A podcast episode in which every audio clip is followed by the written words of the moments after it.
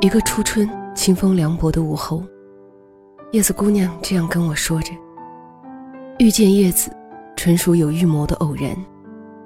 她碰巧看到了我的博客，发现了一系列蛛丝马迹后，给我发了私信：‘你是不是在某某大学某号宿舍楼啊？我也住这个楼，在四楼。’我一看她相册里的照片和资料文章一对照，确实是个笑眯眯的姑娘。”于是放心的回复了：“对呀，我就在某某某市。”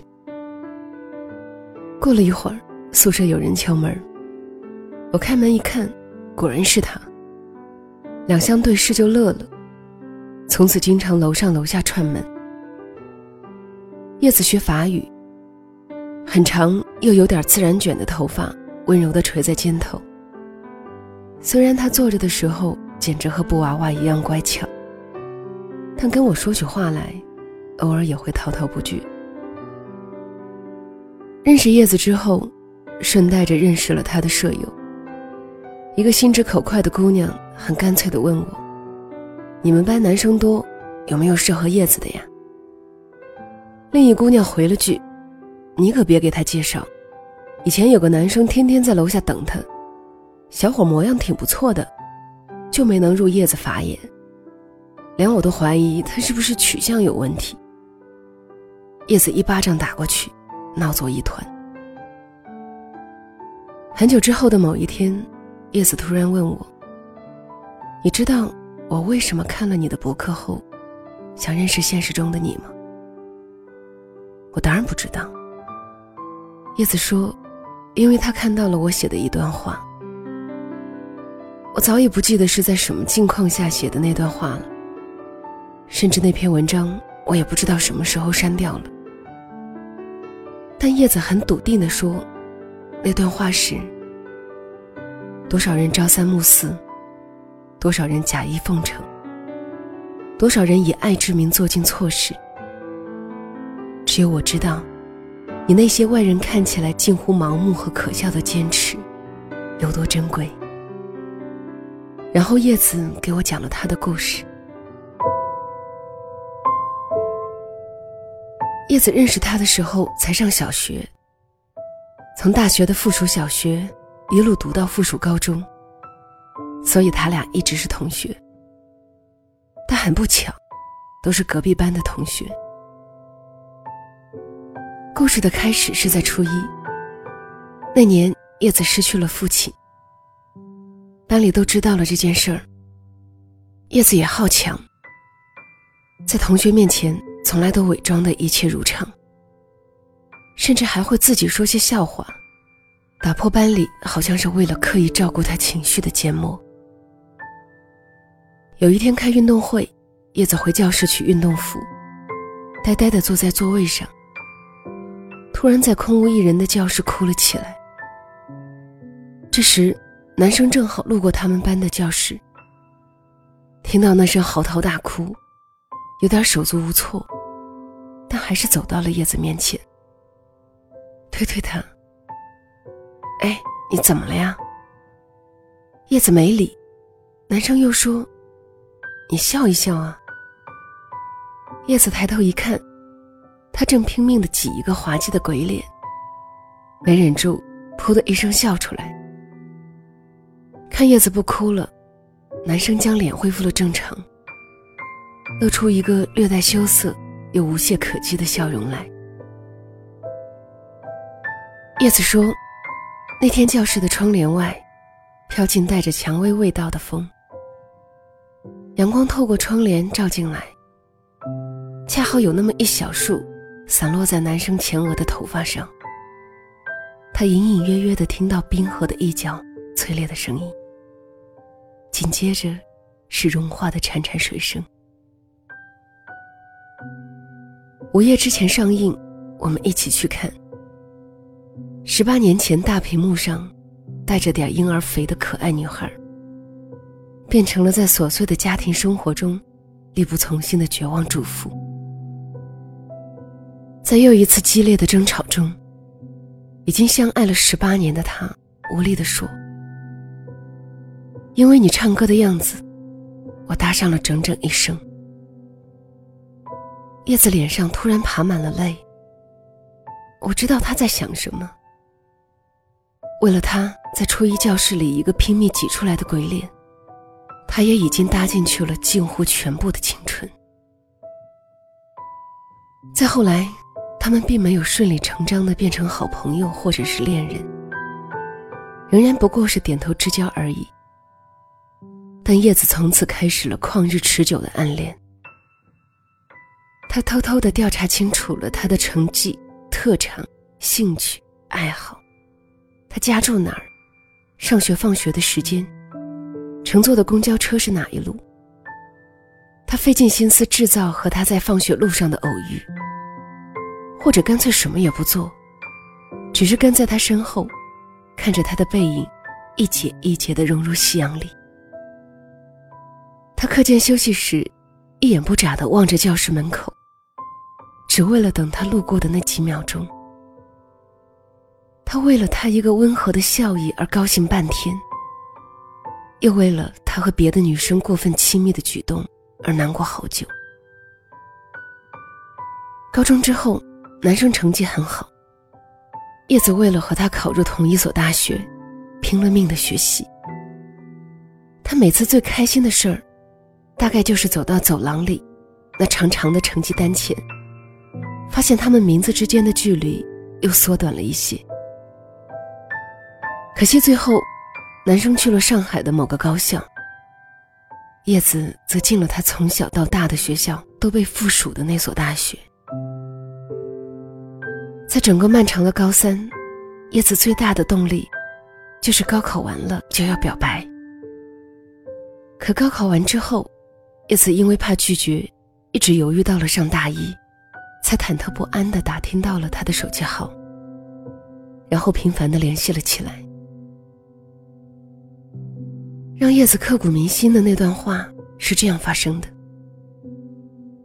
听说你还没有女朋友？对啊，哎，没人愿意当吧？怎么可能？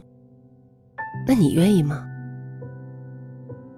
叶子说：“他简直不知道该怎么形容那个时候的激动和开心，好像心脏每秒钟都要突突的从胸腔里跳出来，然后长翅膀飞出去。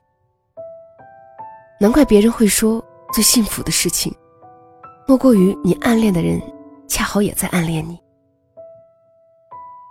后来，男生也做过很多让叶子感动的事情，比如。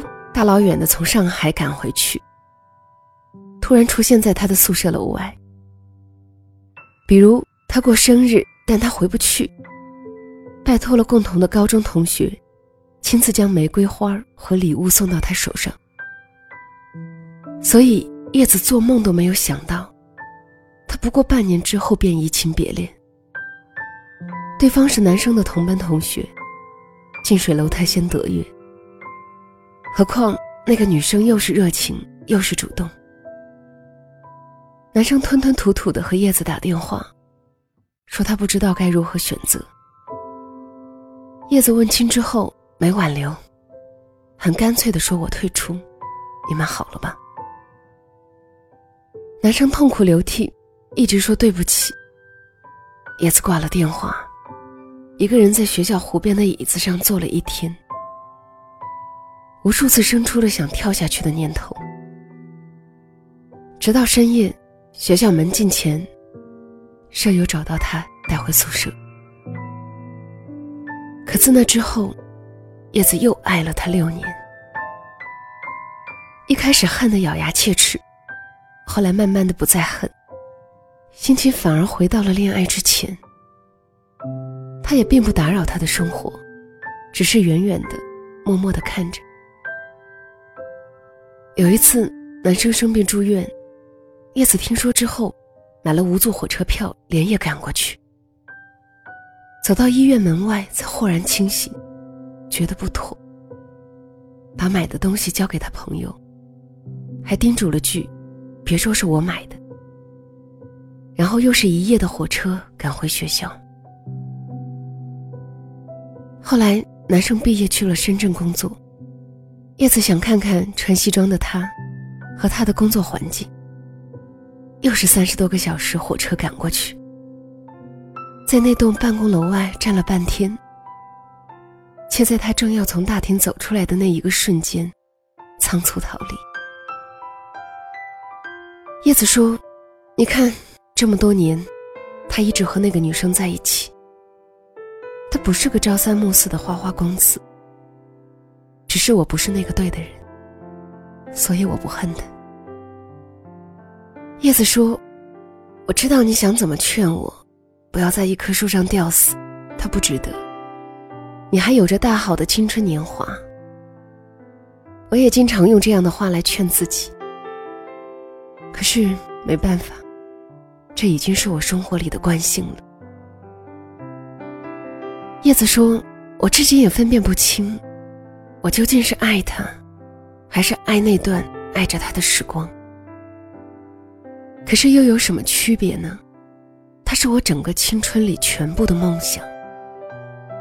从小到大，我幻想的所有人生，每一个细节，都和他有关。叶子说：“我真的希望他好，虽然那个人不是我，但我还是希望他好，只想看着他过得好。”在安徒生所有的童话里，我最喜欢的是皆大欢喜的白雪皇后。叶子最喜欢我觉得过于悲伤的海的女儿。虽然那个曾经一心二用的男生，根本无法与童话里的王子相比，可叶子这些年的心境，想必和人鱼公主化作泡沫时一样。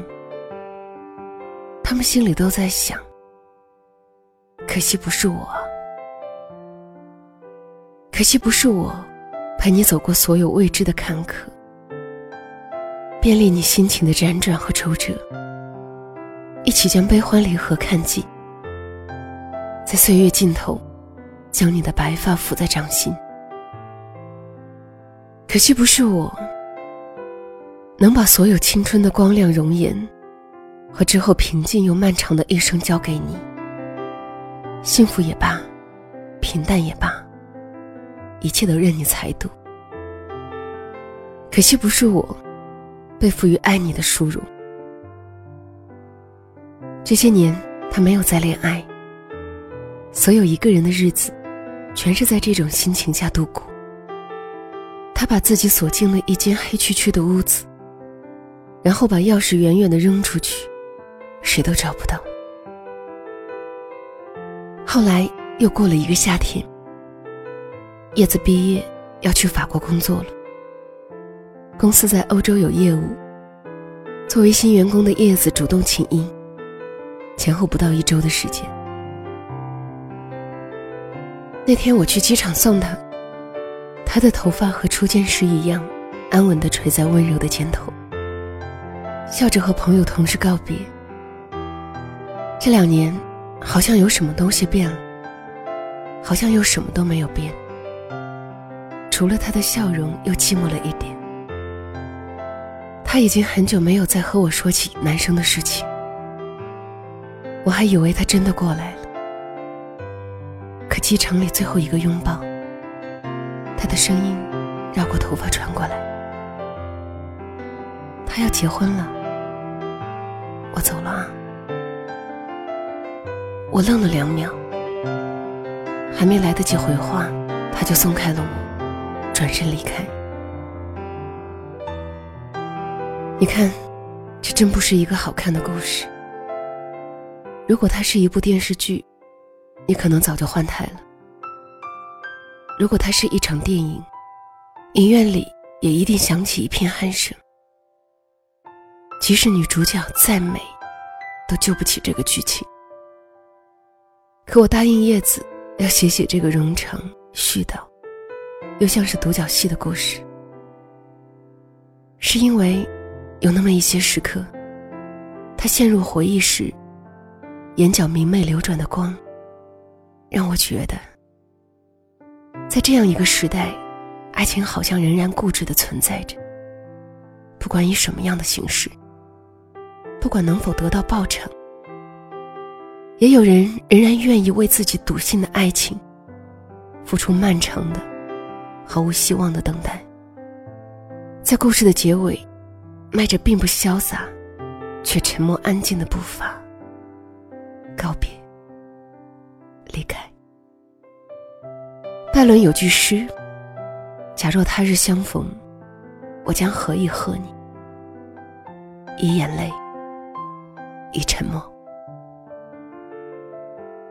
喂，yes 姑娘，我多想以释怀，以遗忘，或者以你真正的笑脸。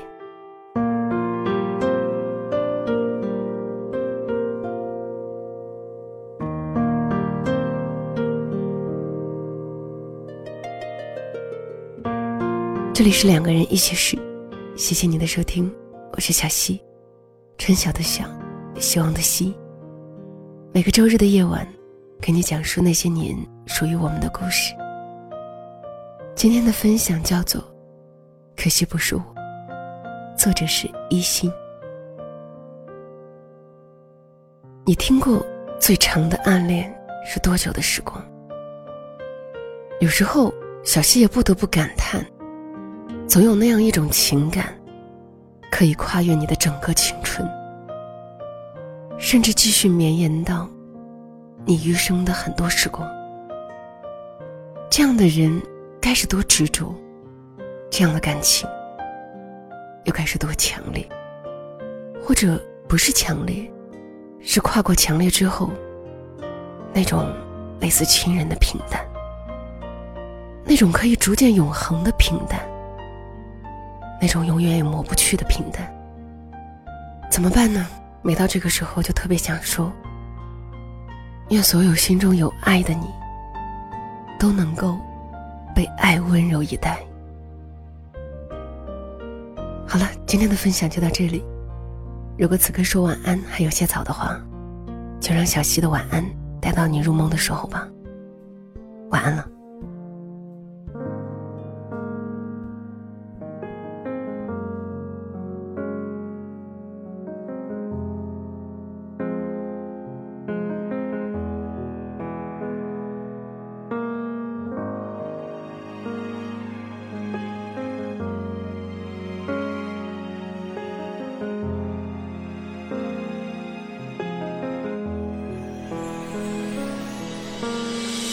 记得那天下过雨后，窗上的涂鸦，在日记本里重复写下都关于我们俩。